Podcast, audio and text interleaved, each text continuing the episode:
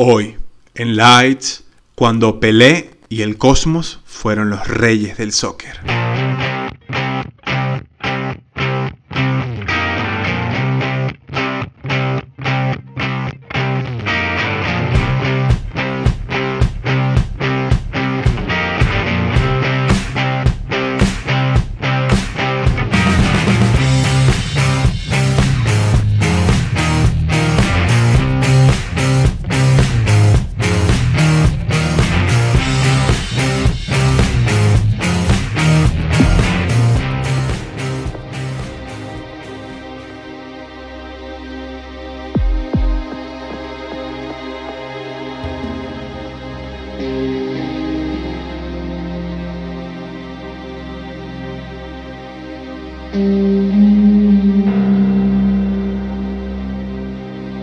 El soccer en los Estados Unidos estaba muriendo lentamente mientras la North American Soccer League pasaba desapercibida.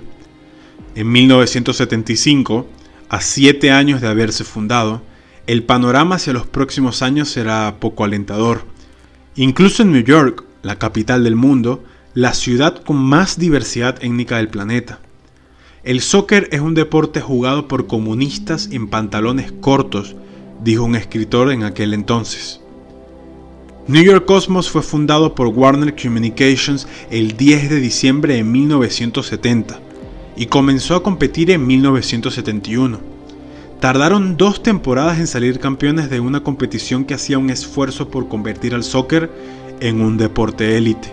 Pero para la gran mayoría de la sociedad neoyorquina, el Cosmos era un grupo de estudiantes y extranjeros que jugaban soccer en un campo de atletismo de una escuela secundaria frente a filas de asientos vacíos. Nadie sabía de ellos y mucho menos les importaba. Pero en 1975, hace 45 años, todo cambió. Gracias al espíritu indomable de un hombre, al músculo financiero de otro y por supuesto a la reputación global de Pelé, el mejor jugador de la historia. Everything fast. Please say to me, say with me, three times. Lord,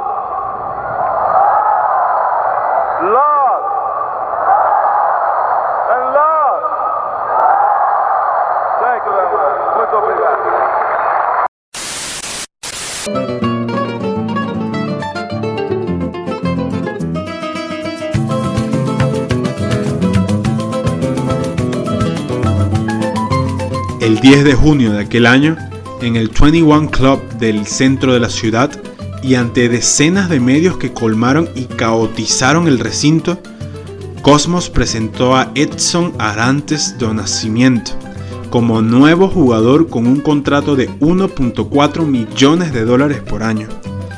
La transferencia del siglo no ocurrió en Inglaterra o España, ocurrió en el centro de New York aquel día.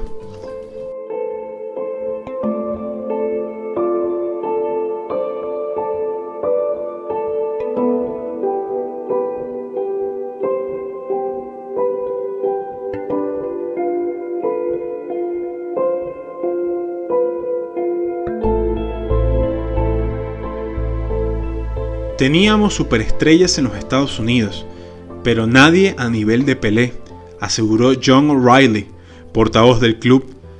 Todo el mundo quería tocarlo, estrecharle la mano, hacerse una foto con él. La ciudad cambió por completo ese día. Cinco días más tarde, Pelé hizo su debut con el Cosmos en el Downing Stadium de Randall Island. Para cuando Pelé llegó al equipo, la situación del estadio era precaria. Downing era un basurero con botellas rotas alrededor del campo. No había agua en los vestuarios y los inodoros siempre estaban desbordados. Stan Cunningham, jardinero del equipo, tuvo que pintar el campo de verde para el debut de Pelé ante Dallas Tornado. Cuenta la leyenda que Pelé se asustó después del partido por las grandes manchas en la piel en sus piernas. Pensó que era una enfermedad, pero tuvimos que decirle que habíamos pintado el campo, reveló Clive Toy, gerente general y quien más tarde se convertiría en presidente del Cosmos. His real name is Edson Arantes de Nascimento. To millions of soccer fans, he is known as Pelé, number 10, the most celebrated player in the history of the game. He has led Brazil to three World Cup titles, scoring more goals than any professional player in history. Today, he joins the New York Cosmos and the North American Soccer League as they take on the Dallas Tornado with a large crowd looking on at Downing Stadium in New York. The return of Pelé has attracted worldwide interest and given professional soccer in the U.S. a king-size shot in the arm. The return of Pelé, today on CBS. Antes de que Pelé llegara a la ciudad, los partidos del Cosmos eran cubiertos por pasantes de los medios de comunicación, muchas veces como parte de algún tipo de castigo. Sin embargo, aquel 15 de junio había más de 300 periodistas en el Downing Stadium. Incluso David Hershey, un reconocido corresponsal del New York Daily News. Pelé era un diamante en un entorno de pedrería.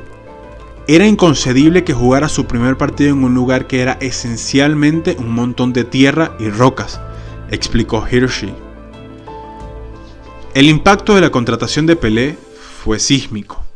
Antes, la organización regalaba entradas con vouchers de Burger King. Después, tuvieron que cerrar las puertas de la taquilla cuando la venta alcanzaba las 22.500 entradas. Por partido se quedaban sin entradas unas 50.000 personas, aseguró Gordon Bradley, entrenador del Cosmos en aquella primera temporada. Al igual que Clive Toy, Bradley era un inglés que había estado en el Cosmos desde sus inicios en 1971. Luego de una carrera con pocos sobresaltos en Sunderland, Bradford y Carlisle United, se encontró dirigiendo al otro lado del mundo al mejor jugador de la historia. Recuerdo la primera práctica, Pelé corría hacia el área y cuando se cruzó un balón, saltó tan alto que hizo una bicicleta en el aire y anotó. La prensa que cubría el entrenamiento no podía creerlo. Terminé la práctica justo en ese momento, aseguró Bradley. Aquella primera temporada no tuvo los mejores resultados. El equipo terminó con récord negativo fuera de los playoffs, lo que causó el despido de Bradley. Toy contrató a Ken Furphy como entrenador y fichó a la leyenda de la Lazio, Giorgio Chinaglia, como pareja de pelea en el ataque. Toy fue fundamental para que Edson Arantes llegara a Estados Unidos.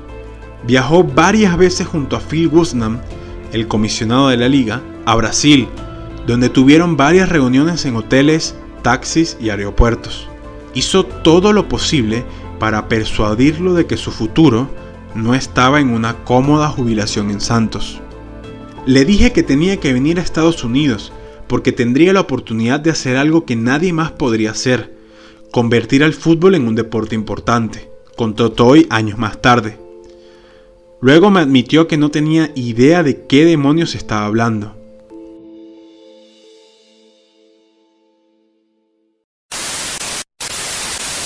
E nesta mesma época que tinha despedido aqui, eu tinha proposta para ir para a Itália, não?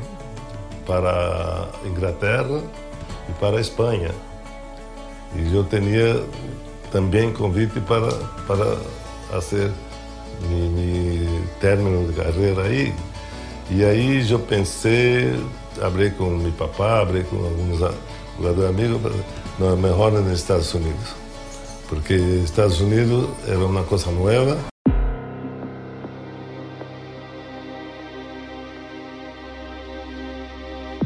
Aunque aquella revolución deportiva trajo a Pelé, la oferta económica fue la que hizo que diera el último paso para firmar por el Cosmos, ya que tenía algunos problemas financieros en Brasil. Pelé ganó más en sus tres años en New York que en toda su carrera en Santos, y para asegurar de que iba a pagar el menor impuesto posible, Warner Communications le preparó varios contratos en los que solo destacaba uno como jugador de fútbol. Incluso tuvo su posición de artista de grabación en Warner Atlantic Records. La llegada de Pelé no solo significó una inversión que aumentaría el valor del club, sino también cambió la percepción de la NASL como una alternativa viable al béisbol, baloncesto y fútbol americano dio a conocer a una liga que necesitaba un golpe fuerte para mantenerse, y aportó credibilidad al nivel del juego en los Estados Unidos. Tras una segunda temporada en la que cayeron eliminados en semifinales de conferencia ante Tampa Bay, la inversión del Warner Communications aumentó. Para 1977 trajeron a Franz Beckenbauer del Bayern Múnich y a Carlos Alberto del Flamengo. Ese año se mudaron al Giants Stadium de New Jersey y el equipo pasó a llamarse simplemente Cosmos. Fue, sin duda alguna, el equipo más glamoroso del fútbol mundial.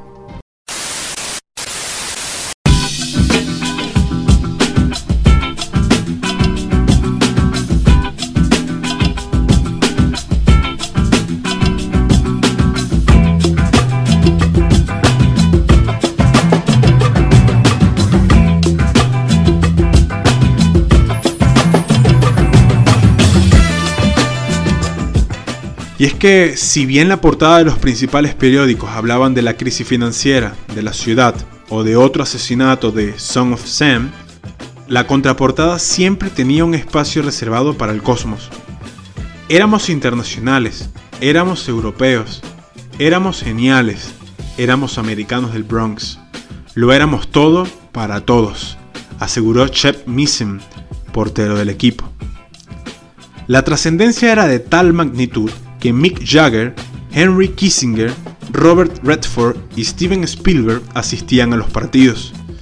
La organización del Cosmos llegó a pertenecer a la cultura pop de aquella época.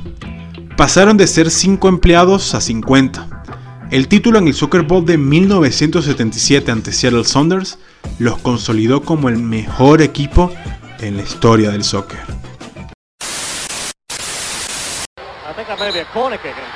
The whistle blows. The ball is it over? It is over.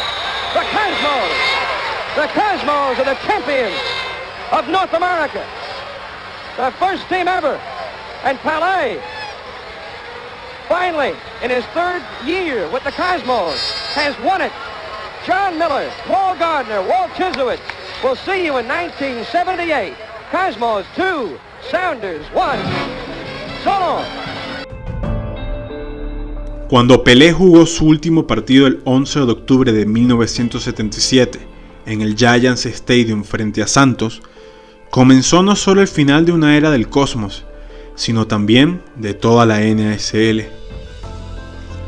Jugó el primer tiempo con New York y el segundo con Santos. 75.000 aficionados despidieron al mejor jugador de todos los tiempos. Al día siguiente, el titular en Brasil era hasta el cielo estaba llorando.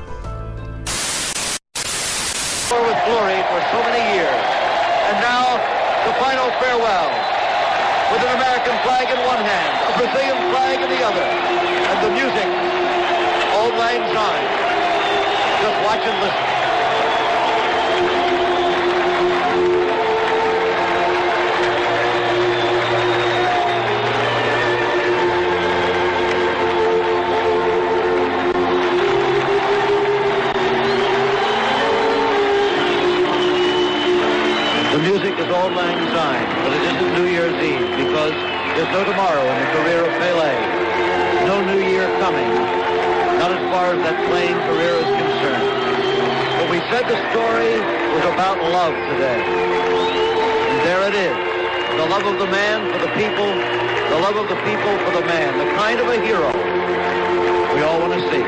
We'll meet him in a minute. Pele, you've had many emotional moments in your life. This has to be one of the best, one of the tops for you. A tremendous turnout on a terrible day, and you obviously felt the deep love they have for you in this country. No doubt. This is a great moment. I love. You came here three and a half years ago, and you have turned this country on to your sport. But as much as anything, they've accepted you and loved you. That's uh, that's uh, it's beautiful because you see the people rec- recognize what you do. What I did, I did because I put my heart, because I believe in people, I believe in sport. And the more beautiful is when the people recognize what you're doing. I want to say, oh, thank you. We thank you. Close.